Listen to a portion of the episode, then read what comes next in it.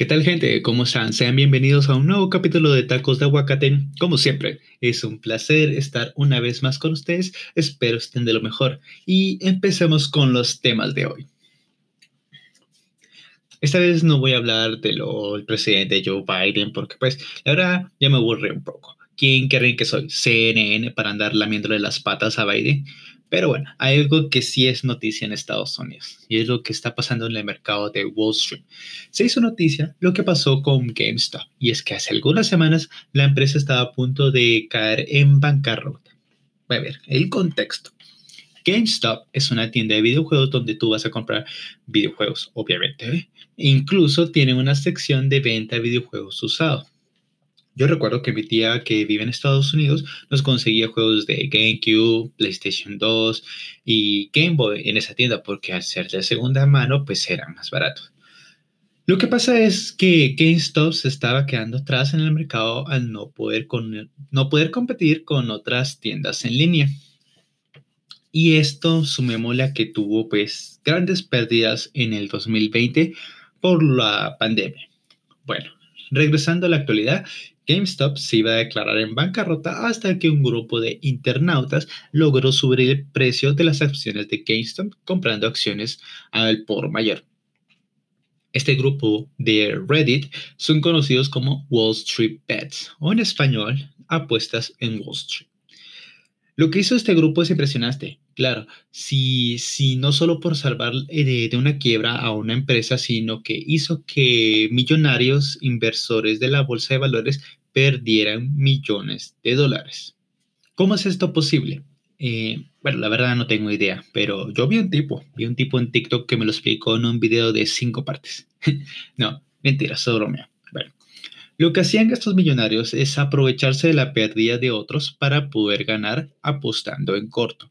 Ellos pedían prestadas acciones, luego las vendían al precio que estaban para que después eh, esperaran que con el tiempo el valor de estas acciones bajaran y volvieran a comprar estas acciones a un menor precio. Y así es como ellos empezaban a generar ganancias. Es como, digamos que es noviembre y tú le pides prestado a alguien el juego Cyberpunk de 2077 de PlayStation 4. Vienes, tú lo vendes en su precio alto porque es un juego esperado y todos lo quieren, pero luego el juego comienza a tener bugs y fallas, entonces nadie lo quiere ahora. En estas fechas su precio bajó, entonces tú lo vuelves a comprar y tienes el juego más las ganancias que tuviste al principio cuando el juego valía más. ¿Se entendió así? Yo, bueno, eso espero. Esa es la jugada maliciosa que hacían estos millonarios. Entonces lo que pasó fue que el grupo de Wall Street Bets comenzó a organizarse en masa y comenzaron a comprar las acciones de GameStop al por mayor. Por lo tanto, su precio en el mercado eh, subió. Las acciones pasaron de costar solo 17 dólares hasta el 28 de enero de 2021, donde alcanzaron su punto más alto valiendo 469 dólares con 42 centavos cada acción de GameStop.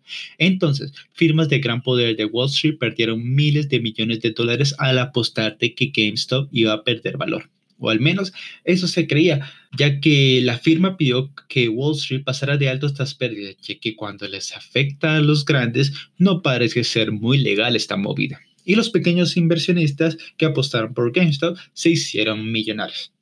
Esto generó mucha controversia. Un grupo de Internet logró joder lo que es el libre mercado, ya que era un mercado donde los peces gordos aprovechaban de los pequeños inversores y aprovechaban las pérdidas de otras empresas a su favor. Ahora bien, ¿este grupo de internautas hizo esto para salvar GameStop?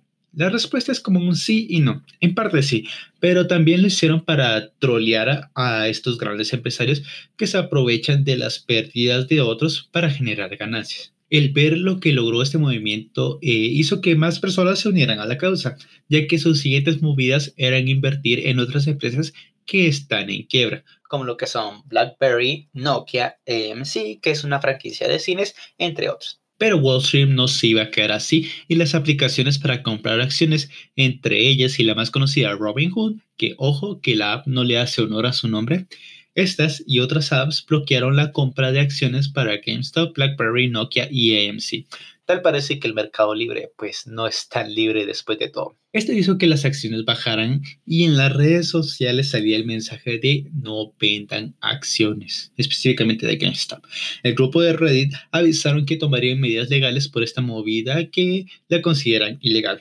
Esto aumentó la tensión que hasta ahora la Reserva Federal de Estados Unidos, que es la encargada de manejar los fondos del país, al parecer tendrá que intervenir para saber qué es lo que está pasando. Bueno, quién ganará esta batalla no lo sabemos, pero este grupo de Reddit sí que le dio una lección a los peces gordos de Wall Street. Lo mejor de esto es que para más este grupo de Reddit logró mover el mercado a su favor y no como el cabrón que te dice que se hizo millonario con 12 10 aplicaciones apostando a la bolsa. Aunque bueno, no celebremos todavía, ya que esto en cualquier momento puede caer. Así funciona esto, créeme. Yo vi el lobo de Wall Street tres veces y fue por la trama, no por las drogas y el sexo. Sí, fue por la trama, fue por la trama, sí. Bueno, el punto es que probablemente las acciones van a perder valor poco a poco si nadie más compra acciones. Y ahora que GameStop fue el principal ganador de esto, debería aprovechar este capital para invertir en la creación de una tienda en línea para que siga funcionando y esta compañía no muera. En fin, mucho bla bla bla, dinero, dinero, dinero. El mundo se consume en dinero, el dinero es dinero, el dinero es dinero, el dinero es dinero, el dinero es dinero, aprende algo, dinero. Probablemente me salté varias cosas como el millonario que antes había comprado 9 millones de acciones de GameStop, pero bueno, yo solo quería darles la noticia. Si no, busquen al tipo de TikTok que, que te explica qué fue lo que pasó con imágenes de fondo y el micrófono pegado en su boca. Dios, detesto eso.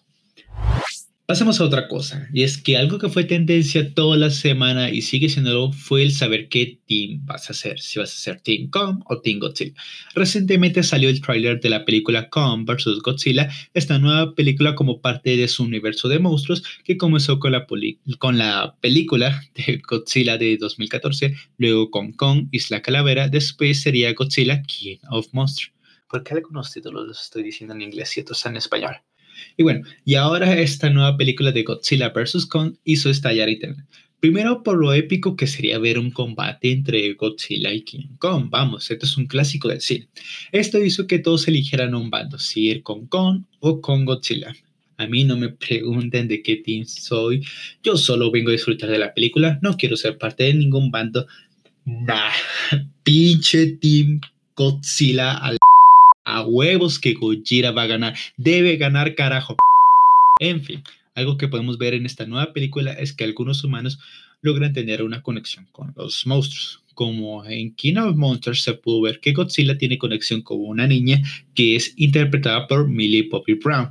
Al parecer, en esta nueva película veremos cómo Kong también tiene esta conexión con una niña que se nos presenta en el tráiler de la película. También parece que la humanidad busca parar a Godzilla, al que una vez consideraron, consideraron su aliado, por lo que podríamos ver la creación de Mecha Godzilla. Algunos también afirman que veremos el regreso de King Ghidorah, que apareció en la película Cave of Monster, o incluso una amenaza peor que podría ser como Mecha King Ghidorah. Esto podría crear una, una alianza entre Kong y Godzilla para vencer a este enemigo.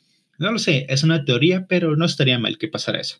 Otra cosa muy importante es que el hecho de que la humanidad pueda crear robots nos puede llevar a algo sumamente mejor que sería la creación de los Shaker, estos robots gigantes que vimos en las películas de Pacific Rim. Algunos productores están interesados en unir la saga de Godzilla y Pacific Rim, lo cual no estaría mal, pues pero esto puede que pase y a la vez no. Dependerá de que también le vaya en taquilla a Kong vs. Godzilla, que en estos tiempos de pandemia parece ser una tarea muy difícil.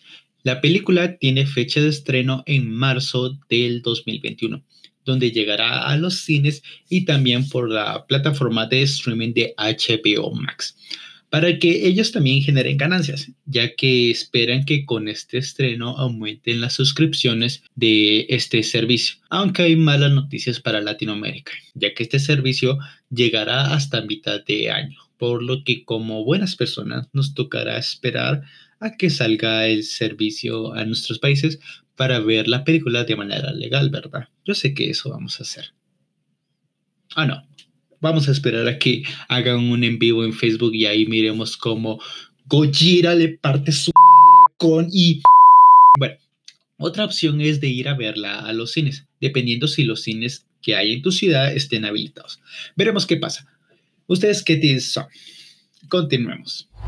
En otras noticias de tendencias es que el domingo fue el Royal Rumble 2021, uno de los eventos más esperados de la WWE, que hubo muchas cosas interesantes como fue la victoria de Bianca Belair en el Rumble femenino, Edge ganando el Rumble masculino, varios regresos de superestrellas, pero algo que también fue de tendencia fue la participación de Bad Bunny en este evento, ya que hizo una presentación con su canción de Booker T acompañado del mismo luchador.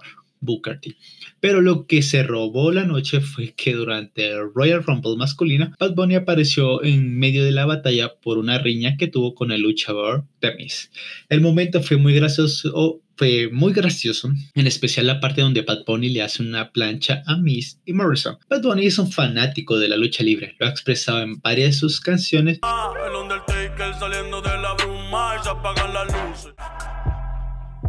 la gente ya sabe, por eso ni ronco. No me llevo con nadie, andamos flow Stone Cold. What? Saqué 1200 y me puso una Concord. Tumbame el piquete de bronco. Me meto el presión a saberme que. Guerrero como Eddie, que viva la raza. Yo soy un rey, campeón, busca el ti. Y cumplió su sueño de aparecer en WWE. Probablemente la empresa use esto a su favor y haga que Bad Bunny participe en más shows. Y ojo, capaz lo pone en una lucha contra The Miz en WrestleMania 37. Yo pienso que es muy probable que pase. Eh, quédense esto como un recuerdo, que probablemente algo así pase. También lo que pueden hacer y tal vez es una opción más segura es de que van a poner a Bad Bunny a hacer equipo con algún luchador profesional para que lo acompañe y se enfrente contra el Miz y Morrison en WrestleMania. Esa es otra opción que yo creo que va a pasar, pero con el tiempo veremos si esto se hace realidad o no. En fin, amigos y amigas, con esto terminamos el capítulo de hoy. Como siempre, espero que les guste este contenido. Se los agradezco bastante por el apoyo de muchos en este proyecto. Espero que siga así creciendo, que sea así y recuerden seguir este podcast en la plataforma que me escuchen y si quieren sígueme en Instagram. Estoy como el guion bajo tracks. Igual lo dejaré en la descripción a su gusto. Es un placer, nos vemos en la próxima.